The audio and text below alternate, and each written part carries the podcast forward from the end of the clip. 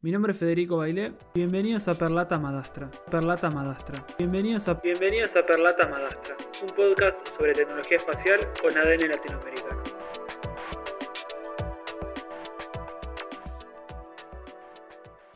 Hola a todos y bienvenidos a Perlata Madastra, un podcast sobre tecnología espacial con ADN latinoamericano. Mi nombre es Federico Bailé y en este episodio estaré entrevistando a Dan Ettenberg. Seguro que todas las personas que escuchan este podcast conocen a la empresa SpaceX, ya sea por su fundador Elon Musk o por los cohetes que vuelven marcha atrás y bajan en el mar. Sin duda la primera vez que lo vimos nos pareció a todos como algo de ciencia ficción. Como pasa en tecnología, al día de hoy llegamos al punto que nos parece algo habitual y lo damos por garantizado. Es más, a veces pensamos, bueno, esto no debería fallar, es como el aire que respiramos, pero no.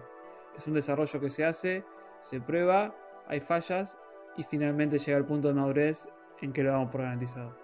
Les quiero contar que en Latinoamérica hay también empresas que recorren ese camino. Es el caso de LIA Aerospace, la empresa que fundó Dan en Argentina junto con Federico Brito, su socio. Sin más palabras, les dejo con Dan, su pasión por la propulsión y mirada del mercado. Espero que lo disfruten. Hola Dan, ¿cómo andás? Eh, primero que nada, te agradezco por tu tiempo, tu valioso tiempo por estar acá. Eh, voy a hacer una mini intro tuya. Estuve viendo varias notas que te han hecho y demás. Formalmente puedo decir que sos el CEO y cofundador de LIA Aerospace. Hasta ahí estoy bien, ¿no? Perfecto, sí, sí. Estoy en carriles.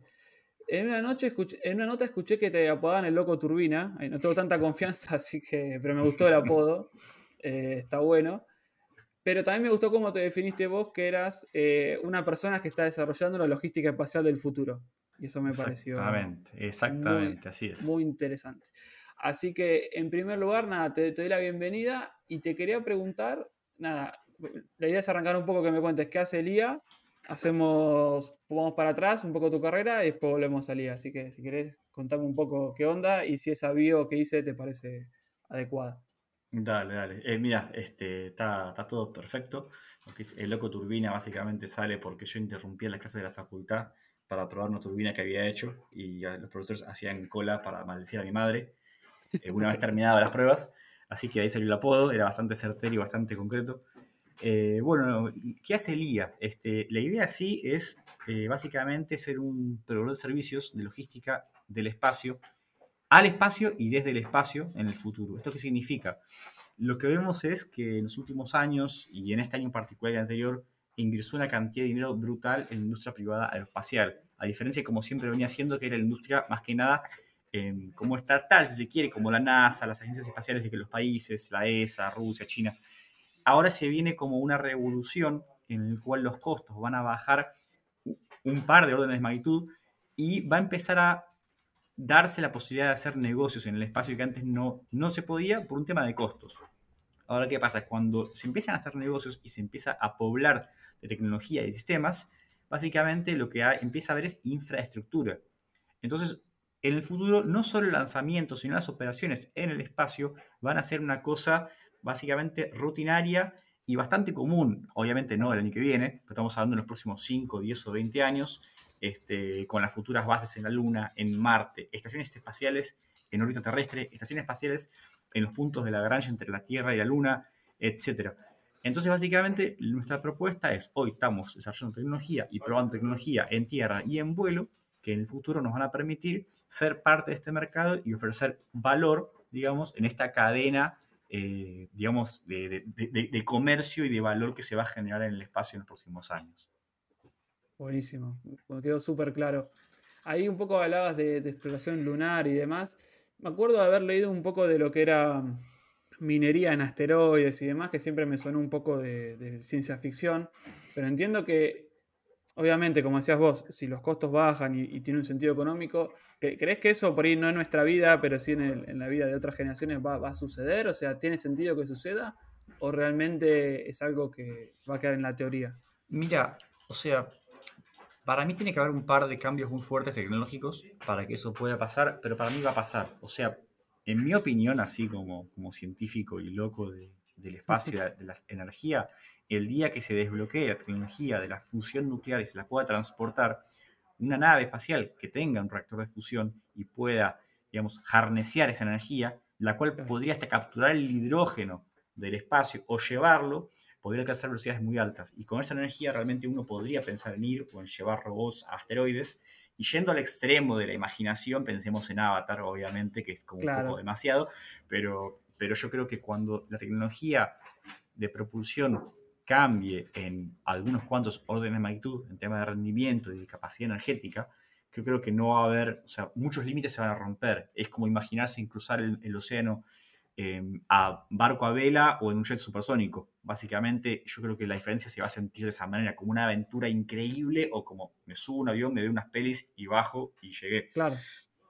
Em, yo creo que ahí recién la minería va a empezar a ser un tema importante, pero sin ir tan lejos, este, yo creo que en la Luna y en Marte va a haber experimentación y la minería a ver, no para extraer materiales preciosos en principio, porque todavía no existen o no hay pruebas de que haya algo tan valioso, pero sí para la construcción in situ de estructuras, de hábitats, básicamente cierto tipo de minería va a tener que haber.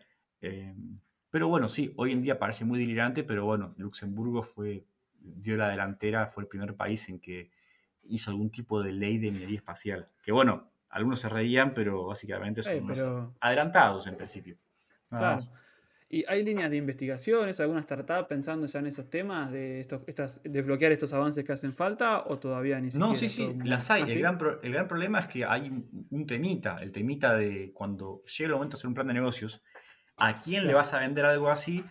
El tema de los clientes básicamente es o un Estado o una persona con mucha visión y, mucho, mucha capacidad de invertir, porque son tecnologías muy caras eh, que todavía no, no tienen un un cliente muy claro. Entonces, como que decís, bueno, eh, está muy bueno, está bueno desarrollarlo, pero hay que dar algo que, te dé de comer, por lo menos en ese tanto. Claro, en general el Estado es funciona como un poco te dan grants y esas cosas, ¿no? Y son muy pocos países que, que, hacen en el mundo. Si sos americano, vivís en Estados Unidos, eh, ahí como que es un poco más fácil y podés capaz de parte de la NASA, si tenés algo muy bien hecho, eh, recibir un, cierto de de grant seguramente algunos millones, que tampoco es tanto dinero para Estados Unidos, pero eh, en, Europa, capaz, en Estados Unidos, yo creo que es posible pensar en un esquema de esos, pero para los primeros pasos, ya para hacer una empresa con un crecimiento eh, vertiginoso, si no hay un mercado muy claro y clientes muy a, la mano, lo veo un poco difícil, porque es como que eh, no suena como una inversión, suena como un regalo o un gasto, ¿no es cierto? Claro, claro. no hay un mercado, sí.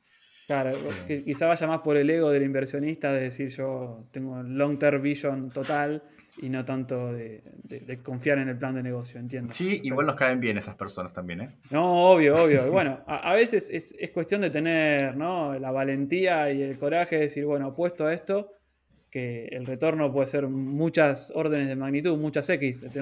Imagínate que una de las familias, entiendo yo que dueñas de Porsche, hace unos días sacó a la luz que va a invertir 75 millones de dólares en ISAR, que es una empresa alemana de lanzamiento a órbita.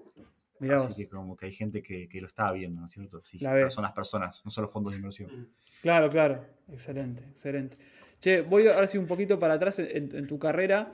Imagino, o sea, medio me lo dijiste recién y, quizá lo que diga ahora va a ser un poco trillado, pero bueno, si ya me contaste que en el colegio tenías una turbina, es porque este tema lo, lo siguiendo desde, hace varios años. Es así, ¿no? Digamos, ¿siempre te interesó este tema o medio que lo descubriste en la facultad? no, no, esto desde muy chico, a ver, desde que mi viejo me trajo un balde de Legos a los 5 años ya empecé a hacer naves espaciales sin saber bien por qué, ni para qué, ni nada. Eh, siempre fantaseaba con el espacio, los agujeros negros, o sea, la energía del universo. Eh, qué sé yo, todo, ese tema siempre me, volaba la cabeza. Este, después, bueno, en el colegio empecé a como de una manera u otra a desarrollar este, mis habilidades y mi conocimiento. Me compré unos libros, pero claro, sin una base técnica era muy difícil leer un libro de termodinámica y diseñar una turbina o un cohete. Pero bueno, no importó. Unos planos se lo hice igual. Y, bueno, después de explotar unas cosas y prender fuego en mi casa un par de veces, eh, aprendí que tenía que tener más cuidado con lo que hacía. Este, y bueno, y así de a poco como que fui haciendo cosas, aprendiendo hasta que entré, en la facultad. Ahí empecé a aprender un ritmo, obviamente, mucho más interesante. Tenía docentes de primera categoría que, les preguntaba todo y me respondían un montón de cosas copadas, proyectos y demás, como que realmente es algo que, que hago desde muy chico. O sea, hace 20 años que, que, hago cosas a propulsión, por decirlo de una manera. Este, más rudimentarias o menos. Hoy en día son un poquito menos rudimentarias que lo que eran hace unos años, eh, Pero bueno, sí, es algo que, que fue pasando desde mucho con una inquietud que no podía calmar con otra cosa. O sea, no había un calmante mental que me, me, sacara la manija de hacer cohetes, ¿no? Che, ¿y crees que eso es una ventaja comparativa? El hecho de que vos ya desde chico, por más que eh, agarrabas el libro y no lo entendías y demás, ¿crees que ese, ese interés compuesto que fuiste pagando de, de, chiquito, estar obsesionado con este tema, hace una ventaja para vos comparativa con otra gente que se quiera, no sé, que vio esto por primera vez en la facultad, le copó y arrancó? Eh, ¿Crees que eso garpa o no necesariamente? Garpa en el sentido que yo desde, desde, que soy muy pendejo ya estaba leyendo, entendiera o no, pero iba adquiriendo conocimiento, entendiendo cosas de física, entendiendo procesos de manufactura, entendiendo claro. tecnología, viendo lo que se hace, lo que no se hace, viendo millones de fotos y videos. Como que mal que mal fui aprendiendo de modo autodidacta porque no había nadie que me enseñara, a diferencia de la facultad que ahí sí, digamos, ya uno podía hablar con gente que, de la academia que tenía un montón de información, pero creo que está bueno, este, ya muchos conceptos que los tengo más internalizados, pero eso no quita que un pibe que está en la facultad en segundo año se pone a estudiar, a aprender y en un par de años es, ya llega al mismo conocimiento. Pero bueno, yo lo que tengo es más experiencia práctica también, claro. de haber realmente construido y, y explotado cosas, y eso no es menor tampoco, porque te enseña cómo no hacer las cosas, que es un montón. Seguro, seguro. ¿Y crees que, que, si hubieras tenido YouTube y toda esta movida de Arduino y Open Hardware y demás, te hubiera servido para cuando eras más chico apuntalar todavía más o, o ese estilo de cosas? ¿O crees que aún así, viendo libros y un poco planos, como contabas, eh, te, fue fácil? O sea, a lo que voy es, ahora como hay, hay una idea de que Internet está todo y, y, quizá conocimiento formal cada vez va quedando más de costado. O bueno, miro 10 videos de YouTube y ya estoy listo. Eh, para las generaciones actuales, ¿crees que es una herramienta válida? Pero por supuesto, a ver, vos podés tener carreras completas eh, en YouTube. O sea, hay una, la Universidad de Madras, creo que es de India, vos podés hacer la carrera de Ingeniería en Propulsión completa desde tu casa. Así Mirá que vos. YouTube es una herramienta increíble, Wikipedia es una herramienta increíble, uno puede conseguir casi cualquier libro y cualquier paper en Internet. Yo cuando tenía 15 años estaba recién empezando, eran páginas de texto plano Claro. con un chabón que te, le podías mandar un mail y capaz te respondía y era comprar algún libro por internet que costaba cientos de dólares y te llevaba a tu casa después de dos meses, no es que era imposible, pero hoy digamos que uno tiene muchas más herramientas que le pueden permitir hacer mejor las cosas y, y tener mucha más data antes de gastar plata o gastar tiempo. Entonces hoy la verdad que la, la, la cantidad de información que tenemos a mano es un lujo y, y esto va a seguir así y capaz sea aún más todavía en el futuro. Entonces, la verdad que hoy sí es una ventaja enorme el acceso que hay a la información, el acceso que hay a comprar casi cualquier cosa y, y todo lo que es decir open hardware y open software. O sea, el, el open source en general permite que casi cualquiera haga casi cualquier cosa hoy en día. Es, es, una, es, es casi salvaje. Está, está, muy bueno. Sí, sí, sí. Entonces, vos decís, ¿qué quiero hacer? Lo que sea. Y siempre hay algún tipo que hizo en YouTube o hizo una parte. Y capaz te pasa los planos, te pasa el código y vos te compras las cosas y eso sí funciona. O sea, yo, por ejemplo, un ejemplo muy rápido, este, siempre me fascinaron, entre otras cosas, las bobinas de Tesla. Y cuando estaba en la facultad, creo que en el último año, hice la bobina de Tesla más fea del mundo. Agarré un cajón de manzanas, agarré alambre de cobre, agarré tubo de gas, agarré un trafo de neón, pedazos de mueble, y hice un Tesla gigante que andaba, era una buena máquina que, quemar capacitores, y funcionaba. Y después dije, ok, ¿cuál es el paso siguiente? Un Tesla de estado sólido, un generador de alta tensión que funcione claro. con transistores de alta potencia. Cuestión que había un tipo, no sé si era coreano o qué, que estudió en el MIT, que te daba todos los planos para las placas, la lista de materiales.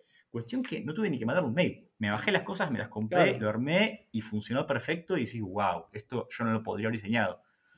Entonces, como que sí, el acceso a información es una cosa impresionante. Es una herramienta que a veces no es tan fácil de darse cuenta lo, lo, lo grande que no, es. Exacto, exacto. Y digamos que para el curioso es el paraíso. Es, Está todo ahí. Es más que el paraíso. ok, bueno. Che, te, te, después si querés lo dejo linkeado algún canal de, o sea, entiendo que también es una jungla de conocimiento. Si después recomendás algún canal que a vos te guste seguir y demás, por ahí que tenga contenido de divulgación, también técnico y para gente que, que le interese meterse, después yo lo linkeo, si te acordás algún nombre o algo, porque está bueno para, Ahora no, para pero. Pero hay un montón, hay un montón de cosas, la verdad. O sea, básicamente depende de qué quieras ver, ver hay un, un montón de material y, y información disponible. Buenísimo. Me decías que, eh, no te pregunté, ¿a, ¿a, qué facultad fuiste acá en Buenos Aires? Yo fui al ITBA. Oh, buenísimo. Y, es, y cre... sí. Instituto Tecnológico de Buenos Aires, ¿verdad? Sí, es, es privada y es muy difícil, pero bueno, aprendes mucho. Claro, eso te iba a preguntar. Yo conozco varios emprendedores que vienen del ITBA. ¿Crees que en particular en esa institución hay como un, hay un apoyo a, por ahí a esto de meter manos en la masa, que es como la génesis de empezar a emprender y demás? Eh, ¿Hay una idea continuada de eso?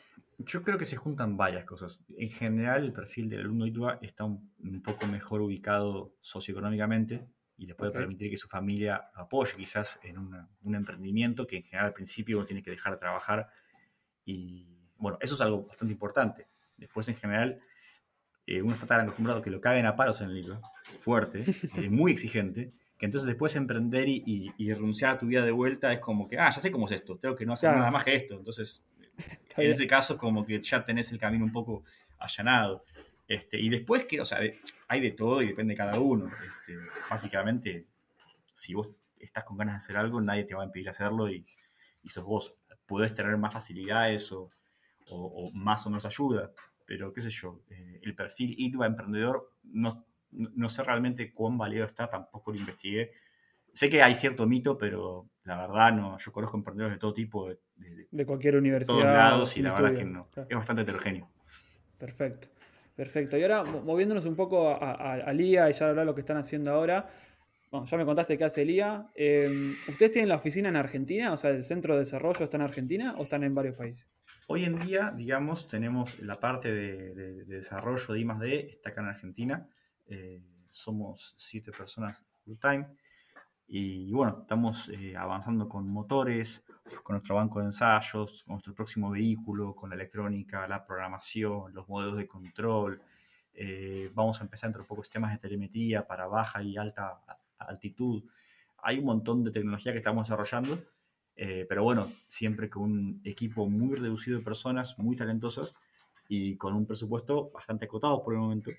Pero bueno, este, la idea es eh, para fin de año salir a buscar una nueva ronda que nos permita crecer fuertemente en el próximo año y bueno, escalar las tecnologías que tenemos a niveles bastante más grandes, por así decirlo. Y ahí eh, está bueno que comentes eso porque ¿cómo funciona un poco en un tipo de emprendimiento como el tuyo que eh, tiene una base científica tecnológica muy fuerte y que quizás vos no tengas clientes desde el primer día? Porque vos tenés que probar que la tecnología funciona. ¿Cómo funciona un poco con el mundo de la inversión esos hitos que vos tenés que ir validando? ¿Se, se planean de antemano? ¿Cómo es? O sea, vos decís, ok, fabrico un propulsor, un motor más chiquito que puede llevar tanto peso hasta tanta altura, paso siguiente es más peso y más altura. ¿Cómo, cómo, lo validan eso? Y es muy difícil. O sea, esa pregunta que estás haciendo básicamente es lo que yo me pregunto todos los días, es cuál es el mejor camino. Y, no hay uno, y ninguno es fácil. Este, hay un millón de caminos. En general, como los constraints, o sea, las limitaciones, suelen ser este, qué tecnología tenés, cómo te diferencias de tu competencia, que la hay y bastante, cuál es el camino más corto o de menor riesgo o, este, qué sé yo, básicamente depende mucho de si vos apuntas a levantar inversión privada, por ejemplo, entender qué le importa más a esos inversores, en qué van a hacer foco, si quieren algo muy agresivo, este, o si quieren algo más conservador, o si quieren bajar el riesgo. Entonces, como que uno tiene que agarrar y decir, ok, tengo una ensalada de limitaciones, tengo que ver, mezclarla bien y ver qué como primero y dijo, bueno, a ver, este, el proyecto, ¿qué tenemos que hacer primero? ¿Hacer volar algo? ¿Hacer un motor? Este, a ver, si acá en Argentina, la verdad que nos cuesta mucho levantar inversiones, es un país que está bastante mal económicamente, y por más que tenemos inversores, los inversores obviamente en general no están muy al tanto del mercado y del negocio espacial porque es algo muy nuevo. En otros países más como desarrollados, como países nórdicos, Estados Unidos, Europa, qué sé yo, en general ya esto lo ven más claro, hay más capital, Em, ciertamente, por más que sea de riesgo, entienden la potencialidad. Acá es un poco más difícil, no digo que no, haya, pero es más chico, es muy chico el, mundo de, los inversores y el fondo de inversión local. Entonces lo que, hay que lo que hicimos nosotros es, ok, hagamos algo muy chiquito que valide un montón de cosas en simultáneo y así nació el Sonda 1.0, digamos. Hagamos como la mínima expresión de un cohete completamente diseñado y construido por nosotros que haga lo que tenga que hacer, que es volar. Este, eso fue el primer paso. Entonces, con el dinero que pudimos levantar, esto lo cumplimos, que fue como el primer objetivo, y ahora siguen diferentes objetivos que van, como, van mutando día a día, mes a mes, en función de los avances, de lo que pasa en la industria, de lo que hace la competencia. Entonces, como que la idea siempre es ir agrandando y mejorando las, tecnologías hasta llegar a un producto comercializable que sea seguro, que sea eficiente, que sea este, eficiente en términos de costos. Entonces, como que el camino, la verdad, que varía mucho. Y uno puede decir, ok, si yo de repente tuviera un inversor de decenas de millones de dólares mañana, el plan es uno. Si tengo un inversor que es un millón de dólares, es otro. Si tengo un inversor de 100 mil dólares, es otro. Entonces, es como que, ¿qué es lo máximo que puedo hacer con el recurso que tengo? Sabiendo que hay un recurso. Sea, ¿qué, es lo máximo que podría levantar? Pensando en la evaluación que, que podemos llegar a defender hoy en día y en lo que está disponible. Porque, o sea, hoy en día, con los hitos que tenemos, no podríamos defender una evaluación muy grande. Entonces, como que, para que te des una idea, esto es como lo, lo primero que se empieza a pensar, que es como bastante aburrido, pero es como lo, que hay que pensar en principio para... para, el, para el el resto. El claro. lo divertido. Claro, eh, una vez que pasas la parte aburrida, empieza la parte divertida. Vamos a hacer cosas lindas y grandes. Exacto, digamos, es, un problema de optimización que habilita un montón de otros problemas que tienes que optimizar. Y me imagino ahí que incluso lo que decías que, que, por ahí es más chico el nicho, digamos que cada reunión es muy importante, es como que vos en tu, no tenés muchas balas para tirar, tenés que ser muy certero y entiendo, eso, eso es bastante difícil. Hay muy pocas. Hablando, o sea, yo por ahora vengo diciendo que son todas difíciles y la gente se puede imaginar que tu vida es una miseria, pero imagino que no, que después hablamos de lo divertido y que hay muchas cosas divertidas, pero como que eh, venimos el camino difícil. Es un camino difícil, pero bueno, o sea, yo hoy en día sé que, si esto tiene éxito, eh, el logro es, impresionante y el sabor del éxito de estas cosas es muy gustoso. Total. Y me imagino que vos de chico, o sea, eh, si de chico te decían, che, vas a tener, no sé, dentro de 20 años vas a estar haciendo esto, creo que firmabas, ¿no? Me imagino, el lado negativo. Jamás me lo hubiese imaginado, sinceramente. Excelente, eso es. Eh, a veces eso en el día a día uno lo pierde de foco, pero si, si tuviera uno, en mi caso no la tengo, la habilidad de abstraerme un poco y decir, che, pará, está bien, está bueno. Eh, fuerza. Eh, escúchame, tema, hablando de cosas difíciles, tema pandemia y hardware. Eh, ¿Ustedes importan cosas? ¿Cómo se llevaron con, un poco las complicaciones de la pandemia? Intentamos, o sea, lo poco que importamos son ítems estándar, pero intentamos hacer la mayoría con lo que hay disponible porque a veces los tiempos y los costos de, importación son un factor eh, complicado, por decirlo de una manera. Entonces, intentamos usar la mayoría de lo que se consigue acá para para, bajar el riesgo de que de repente algo te demora tres meses en entrar y estás tres meses esperando parado y eso es gravísimo. Pues son tres meses que hay que pagar sueldos, que hay que pagar impuestos, que, estamos gastando plata y perdiendo tiempo, que la competencia avanza. Entonces, por el momento, el, tema de importaciones está súper, súper, súper acotado. Eh, te diría casi nulo. O sea, nosotros no somos importados y no importamos cosas. Sí compramos alguna otra cosa importada, electrónica, que no se fabrican microchips, por supuesto pero en general intentamos usar la mayoría de las cosas eh, COTS, digamos, Components of the Shelf. Bien. Como estándar. Y con eso, nada, bajas el riesgo de muchas cosas, bajas los costos, eh, bajas los tiempos de, entrega. Y digamos que en Argentina hay, por lo menos a, este, a esta altura del día, hay un, hay un ecosistema de proveedores que tranquilamente funciona y puede seguir trabajando. Sí, por el momento sí. También a veces hay, hay demoras, de repente mandar a hacer una placa electrónica de vuelo a veces puede demorar meses y decís, pero eso en verdad tarda días, pero bueno, hay tanta cola eh, de espera en los, proveedores, mismo en la importación de los componentes para esas placas puede demorar semanas. Entonces, como que decís algo que en verdad demora un par de días, te demora un montón porque estamos en un país que es más complicado para trabajar. Entiendo. Y ahí respecto de, de la parte del ecosistema que hay por ahí para, gente de Latinoamérica que escuche esto, en Argentina está el CONICET, que es como una institución científica que financia las investigaciones y también interactúa con los privados, pero también hay empresas que tienen una matriz también privada y estatal, como por ejemplo, espero estar definiéndola bien, como INVAP, que desarrolla tecnología eh, aeroespacial, manufacturan satélites, tecnología nuclear y demás. ¿Ustedes interactúan con, científicos del CONICET, empresas como INVAP? Eh, poco, sí interactuamos, pero poco. Eh, la realidad es que por el momento no, necesitamos. Este, lo que hace el INVAP es de, un calibre bastante mayor por el momento, pero en el futuro sí. O sea, hace poco visitamos las instalaciones de INVAP y vimos lo que son las estaciones de vacío, termovacío, acústica, eh, los shakers, digamos, los instrumentos para, medir. Todo eso es fundamental pero es un poco temprano y es un poco costoso para nuestro esquema de trabajo. Pero la idea sería que para el año que viene, el otro, ya tendríamos que estar trabajando con ellos o con la gente de CONAE, que, qué sé yo, hay, hay un montón de, hoy de instalaciones eh, para calificación de sistemas aeroespaciales en el país. Entonces, la verdad que acá hasta se podría elegir o, ver cuál es el menos costoso. Pero sí, la gente de IPAP está muy bien equipada, la verdad, y, y a veces, ahora particularmente, está en un momento ciertamente ocioso. Entonces sería una buena oportunidad. El tema es que, bueno, son equipos caros y, el alquiler, por así decirlo, el uso, eh, es, es, costoso, ¿no es cierto? Claro, entiendo, entiendo. Y respecto de eso, ¿ustedes tienen montada, cómo, cómo están acá en, en Buenos Aires? ¿Tienen una oficina administrativa que tendrán gente de software? Estarán, estarás vos, por ejemplo? ¿Después tienen un laboratorio? ¿Está todo junto? ¿Cómo es? Está todo junto, tenemos una oficina con un, pequeño laboratorio, este, con algunas máquinas y, bueno, trabajamos eh, todos juntos. Eh, y bueno, cuando hay que fabricar cosas, hay cosas que se hacen in-house y cuando es algo muy grande se terceriza. Pero bueno, básicamente estamos juntos y hacemos todo desde un solo lugar. Este, obviamente con barbijo, con todo. La cuarentena no ayudó en nada. me imagino, me imagino. ¿Se adaptaron bien o, bueno, hubo que adaptarse en realidad? Hubo que adaptarse, sobre todo lo más difícil fue el tema de proveedores. Imagínate que se paró toda la industria, entonces de repente querías comprar cualquier cosa y no había, no llegaba, no te podía mandar, había que ir, permiso circular, que sí, bueno, lo que nos pasó a todos. Pero Difícil, bueno, Imagínate que el cohete que, que voló lo fabricamos todo en el 2020. O sea, el peor momento fue muy difícil, la verdad. Pero bueno, este, nada, eh, trabajamos es muy lindo de ver el video que, creo que lo habían subido el año pasado. Yo lo vi en LinkedIn, que, mm, están probando, ¿qué es? ¿En un campo? ¿Dónde están? Eso fue en Magdalena, es el campo de, Nelson Landa, que nos prestó su campo muy amablemente.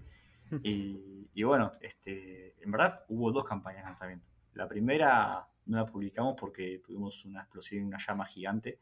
El juguete parecía en el medio del infierno, estaba envuelto en flamas, este, porque nos explotó una cañería de oxidante. Bueno, el oxidante cuando toca algo, lo oxida, ergo, llamarada. Eh, así que esa campaña básicamente no la publicamos porque no fue nada linda para nadie. Pero bueno, volvimos acá, recalculamos, hicimos un giro nu, vimos que había un par de fallas en, en las secuencias de software y un, par de problemas en el hardware, en actuadores que teníamos en las aulas. Y bueno, eh, cambiamos lo que había que cambiar, hicimos todos los cables, una buena parte de la, de la, de la eléctrica y la electrónica del cohete había sido vulnerada. Así que bueno, cambiamos todo, reprogramamos todo, fuimos de vuelta y el cohete voló de forma espectacular. Como se ve en el video, sí, fantástico. Está muy bueno, está muy bueno. Eso, me imagino la satisfacción, ¿no? De ver que... Imagínate que los bomberos que estaban a un kilómetro, que llamamos para que estén por las dudas, a ver, la carga de fuera muy baja, pero por las dudas, viste, queríamos hacer las cosas bien. Claro además del permiso de vuelo de, ANAC y el seguro que sacamos contra terceros, estaban los bomberos, había una ambulancia, estaba todo preparado en caso de que pase lo peor. Y los tipos nos dijeron, que lo filmaron, que se escucharon más fuerte nuestros gritos que el cohete. Así que imagínate la cantidad de emoción medida en kilogramos. Impresionante. E, e, ese quizás es un verdadero propulsor, ¿no? Eh, que, lleven adentro del equipo. Está, está muy bien. Hablando un poco, ahora más, yendo un poco más a la parte técnica, había visto Dan en, Twitter un, un, tweet de Elon Musk que, bueno, respondió un usuario sobre la complejidad de, los motores Raptor que usan en SpaceX. Y él le decía que sí, el usuario hablaba como podría decirlo yo, es, ve una foto de un montón de cables entreverados. Y Elon Musk le decía, sí, parte de las cosas que, que, estamos haciendo es, o sea, parte de la complejidad que tenemos es resolver la complejidad, hacer más sencillo el armado de los motores. La primera pregunta que te hago, si, si eso es efectivamente así de complejo, intuyo que sí, pero la, segunda que te hago es, eh, ¿ustedes se basaron en cosas que hace SpaceX para hacer, hacer cosas en día? Ok, el motor Raptor em, es un motor que lleva 12 años de desarrollo. Es un motor que es el primero en su tipo en el mundo por el ciclo de combustión que tiene, por la presión en la que llega y por los valores de rendimiento que tiene, sin ser un motor que anda con hidrógeno. O sea, ¿esto qué quiere decir? Es un motor muy eficiente, muy complejo y que lo están desarrollando hace 12 años. O sea, y lleva un nivel de inversión encima enorme. Claro. Entonces, para un motor que tiene una potencia que no, no la calculé, no la quiero calcular, porque no sé cuántos miles de millones de HP debe tener. Este, es un motor que, que, empuja, no sé si 200 y pico toneladas, o sea, una barbaridad, pero que además el rendimiento del motor respecto al consumo de combustible es elevadísimo. La presión de la cámara de combustión creo que es la más alta del mundo, si no me equivoco. O sea, llegó a 300 bar de presión. 300 atmósferas. Eso es una barbaridad. El motor, por ejemplo, del transbordador espacial, creo que llega a 250. Y es un motor que vale 150 palos. Ese motor. Y el de Elon Musk, esto supuestamente lo hacen por 2, 3 millones de dólares. Ah, o sea, increíble. nada. Entonces, para que este motor ande de manera confiable, que puedas en todo momento diagnosticar la salud y el estado de todas las variables, que son un montón, tenés que tener un montón de sensores y todos esos conectados a una computadora que lea, interprete y en tiempo real tome decisiones. Eso implica un montón de cables, un montón de caños, un montón de sensores y un montón de pruebas. Entonces, son muy complejos. Ahora, la segunda pregunta es si usamos las ideas o tecnología de Elon Musk. A ver, en principio te diría que no, pero sí yo comparto mucho como la política de diseño que él tiene. Que es decir, hagamos las cosas lo más simple que se pueda para que podamos llegar al objetivo. O sea, keep it simple, como dicen. Ahora, el tema es que, ¿qué pasa? Vos no puedes hacer las cosas más simples de lo que es posible, porque si no, ya el bicho no vuela. Claro, Entonces, claro. El tipo que hizo, por ejemplo, el, el Merlin es un motor que se basó en un motor existente, que es el motor del módulo lunar, que es un motor que se podía variar su empuje eh, en un rango increíble. Y eso era gracias a un tipo de inyector en particular, que es el Pintle, que es un inyector de geometría variable. Y básicamente, bueno, ese motor eh, lo desarrollaron ellos, la turbobomba, que es la parte más compleja, la tercerizaron. Entonces de repente el tipo le giró cinco palos a una compañía americana que hace turbobombas, le hicieron la turbobomba, se le entregó un ciclo abierto, que esto que significa que es un motor como de menos rendimiento, entre comillas, porque desperdicia una parte del propelente tirándola fuera del motor para mover la turbobomba. Entonces, ¿qué hizo? Lo que hizo es, vamos a hacer un tractor muy robusto, muy confiable, y después lo fue mejorando cada vez más, hasta que lo- empezó como un tractor, que era el Falcon 1, terminó siendo un Lamborghini con un ciclo diésel, por así decirlo, básicamente. Claro. O sea, hizo un auto de alta competición basándose en tecnología, si se quiere, sencilla. Después está toda la tecnología de aterrizar el booster, que en verdad es, es un problema que no es tecnología de hardware. Eso es, es un poco de hardware, pero principalmente software, que es el control de un cohete cuando aterriza, que es una cosa más complejas, sobre todo sabiendo que, que el bicho está yendo a no sé cuánto, mil kilómetros por hora, cuando pega la vuelta y vuelve a la Tierra. Y entra derechito y aterriza como si nada en una balsa que es ínfima. Eh, a ver, eso ya sí. lo tomamos como natural eso, ¿no? Uno ya los ve y dice, Él- ya él sabe que van a bajar las dos cositas. Obvio. Él dijo una vez, eh, vamos a tener éxito cuando se vuelva aburrido aterrizar nuestros cohetes. Y hoy en día ya aterrizan uno cada una semana o semanas y ya, sí, lo puedes ver, no, sabes que siempre igual, sabes que anda, pero ya es como que se volvió rutina. Lo que antes era impensable y fue una cosa magistral de la historia de acceso al espacio de la humanidad. Claro, Entonces como que es una barbaridad. Entiendo, buen- buenísimo. Y, y vos, digamos, como, como CEO de, de, de LIA, intuyo que por lo que me fuiste contando, eh, conoces muy bien la parte técnica, creo que debes conocer todo. Eh, ¿Cómo es tu día a día? ¿Te lleva mucho tiempo la parte más de management, más aburrida? ¿Seguís involucrado 100% en lo técnico? Co- co- ¿Cómo, estás escalando la compañía? Uf, eh, la parte técnica, o sea, sigo en todo lo que puedo, pero bueno, por suerte, como decía, el equipo que tenemos es fantástico, todos brillantes y puedo delegar y, y en general lo que delego, los pibes lo terminan haciendo mejor que yo, entonces, por una parte, te sientes un choto, pero por otra parte, todo anda bueno, mejor y todo anda claro. más y, y empieza a hacerse como, ciertamente, desde el punto de vista como así de, de afuera, como automático, de repente ves que cada uno empieza a desarrollar a fondo lo que vos venías haciendo a- por partes y todo empieza a avanzar muy rápido.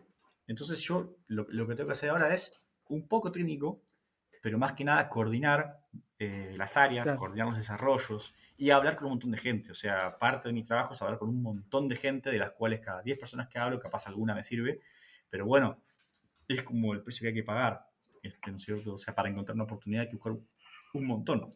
Entonces, Exacto. mi trabajo, qué sé yo, a ver, básicamente para mí si trabajo 12 horas es como lo justo.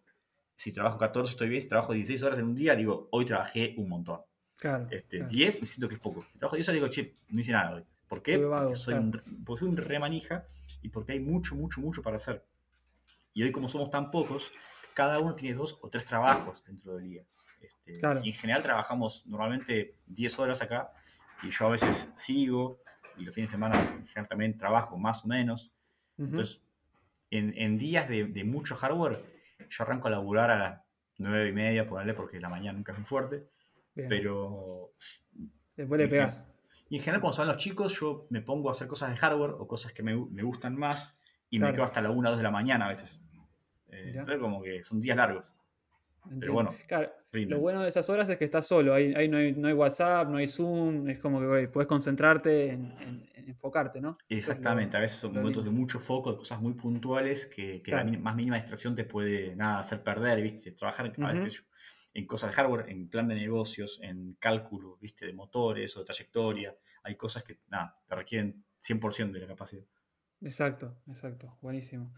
Y bueno, tengo dos preguntas más y ya, ya te dejo me acuerdo que Satellogic en su momento cuando nombraba sus primeros satélites hizo una encuesta y demás. ¿Ustedes le van a poner nombre a, los prototipos, a los cohetes? ¿Van por ese lado? Mira, el, cohete que lanzamos se llama Sonda, en honor al viento que atraviesa nuestro, país, Sonda. Eh, y me parece un lindo nombre como línea de, desarrollo de los cohetes Sonda, que son los cohetes pequeños. Y después, los cohetes más grandes en sí, la idea que se llamen Zenit y Prosión eh, pero bueno, viste cómo es, a veces hay nombres que son mucho más interesantes o más marketineros. Este, En cuanto a, dejarlo a, como a una votación, no te digo que no, la verdad que ni siquiera lo pensamos hasta ahora. Como que el nombre del cohete, imagínate que es de las últimas cosas que, pensamos. hay que saber primero que huele. Claro. Este, y después vemos cómo se llama, no, hay problema. Pero, pero, bueno, eh, no, es mala idea, está bueno como para meter un poco. Y genera también un poco de, atracción en la gente, ¿no? sí, un cohete. Sí, sí, sí, claro. Y te hago las últimas dos. ¿Cómo ves el, mercado en, general en Argentina o en la región? ¿Hay otras empresas que hacen lo que hacen ustedes? Eh, me comentaste algo que está creciendo bastante lo que es observación de la Tierra y ahí se está inyectando dinero ahí.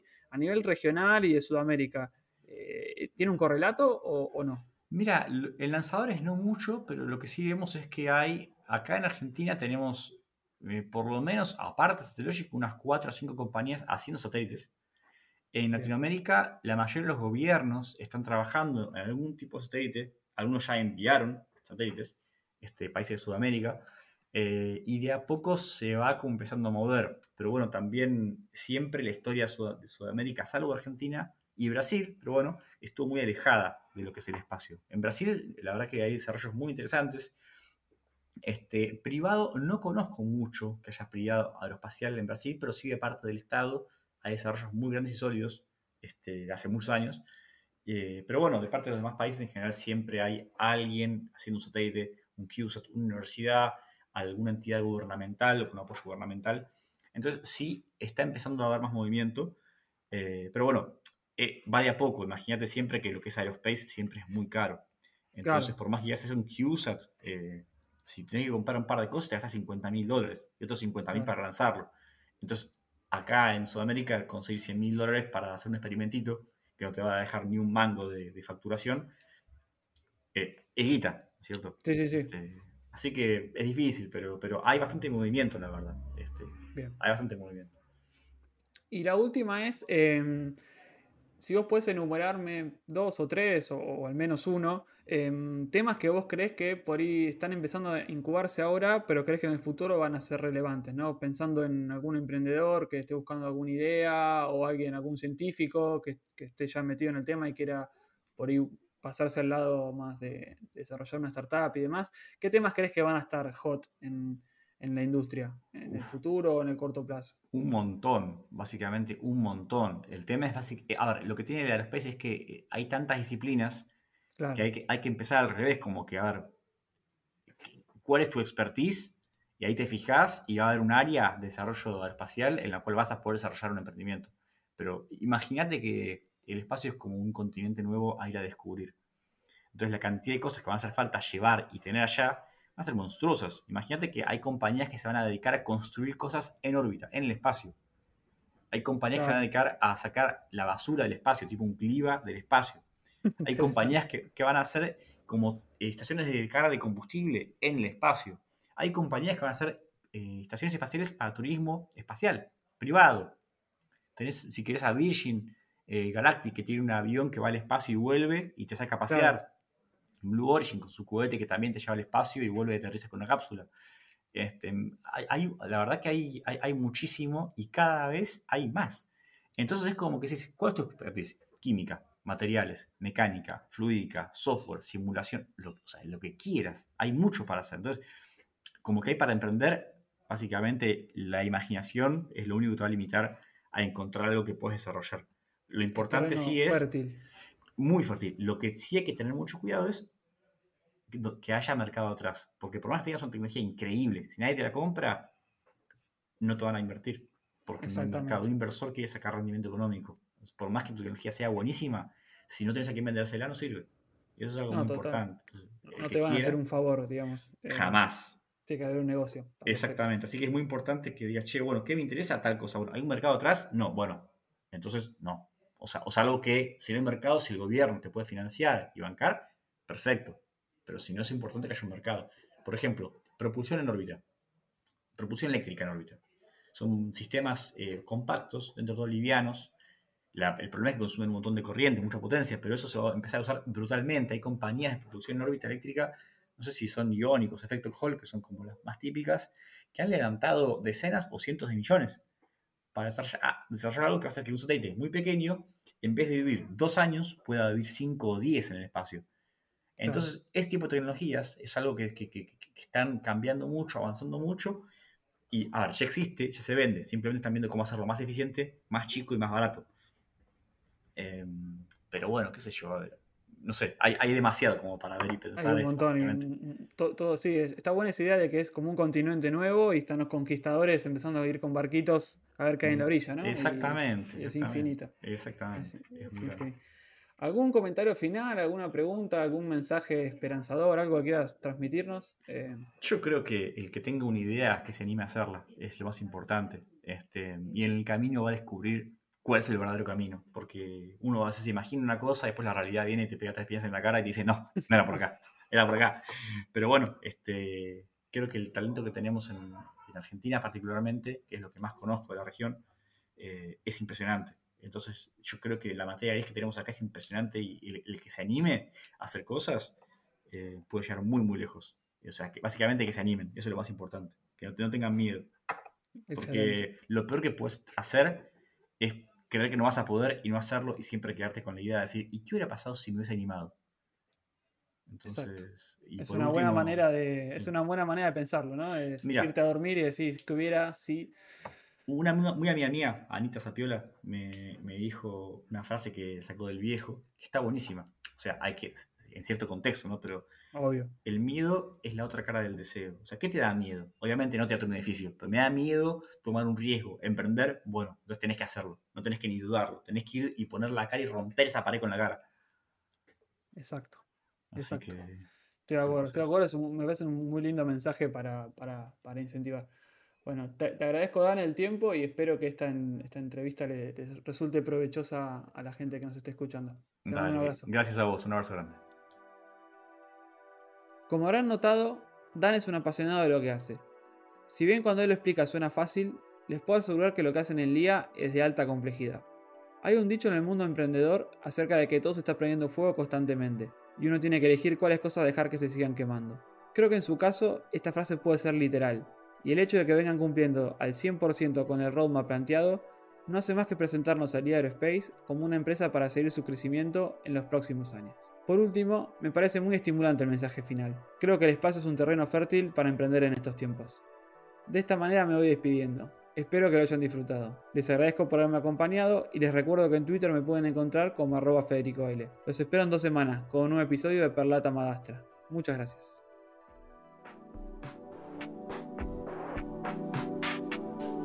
Esto fue un nuevo episodio de Perlatam ad Astra, un podcast sobre tecnología espacial con ADN latinoamericano.